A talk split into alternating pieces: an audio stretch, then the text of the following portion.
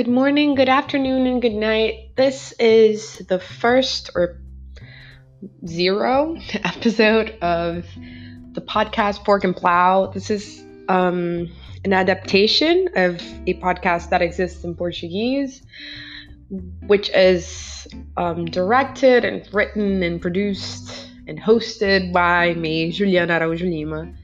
And today I will be presenting the format of podcast, which are the segments of it, and which are the themes that we're going to be discussing um, in the next future episodes.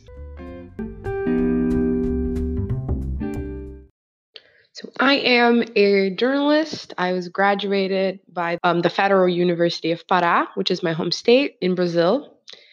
And I am now graduating a master in gastronomy, world food culture and mobility by the University of Gastronomic Sciences. And I've always been, I mean, I've always loved talking about food and researching about food and linking food to environmental and human rights and cultural broader themes. So that's the idea of the podcast. The idea of the podcast is to take one ingredient or food product and talk about how it traveled the world, um, in which cultures it's prepared in which ways, and also link to agriculture and how it can be produced, how its production can help, and how the ecosystems that it has lived on have been bettered or worsened by human usage of it and overall our consumption of food, how it has changed. So it's structured more or less. I mean, not every episode is going to be the same structure, but the idea is to talk about, first of all, which ingredient we're talking about, introducing it, um, what's the name of it, what we start with the segments, where it came from, and where it goes. These are two historical based segments that talk about where it was domesticated and how it was cultivated, how important it was for that community, and when did it travel, where did it travel to, and how these movements affected the way that people consumed it, and everything related to food culture in contemporary times. So, we talk a little bit about the far back past, and then we start talking about um, these changes that foods go through. And it is also a history about power and a history about um, dispute, basically, of, of agricultural resources and other stuff that actually is very current. I mean, dispute over resources, dispute over water, dispute over land. These are very current to our political climate nowadays.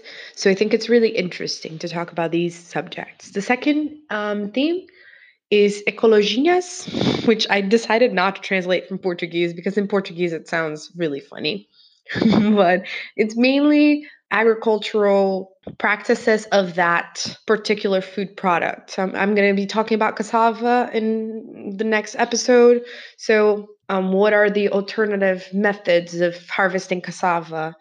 Um, what are how does monoculture use cassava that is different from how traditional agriculture harvests cassava? What are the what are the impacts on it on water management? What are you know all these things that have to do with environmental issues are going to be in that segment called ecologinhas you guys are going to be hearing a lot about these products from the perspective of brazil first of all. So it's very important to point out that these practices that i'll be talking about most of them are related to the realities in the Amazon um, that I'm aware of and they'll be doing research on. So that's basically it. and the third segment is called Pop in the Plate, which is about popular culture and how these products are always not only about food, but about art and about experiencing culture in a broader sense. So we'll be talking about pop culture and how different foods have different impacts on pop culture and on culture, traditional cultures in general.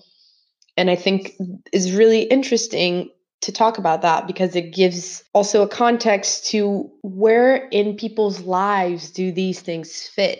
You know, if you talk about a food that has been sung in traditional music, or if it has a, a particular space in cooking shows or whatever, it is important to see how we talk about these foods to understand which is the place that they have in our cultures.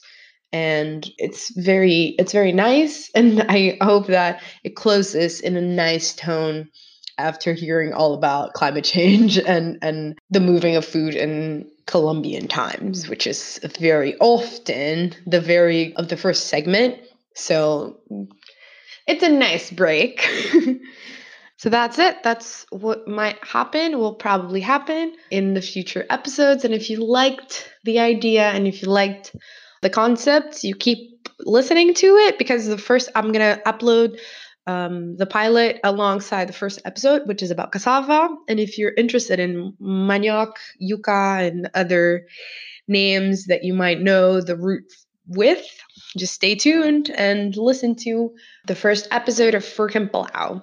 If you want to support this, I have a page on Patreon, and I'm going to put the link on the description.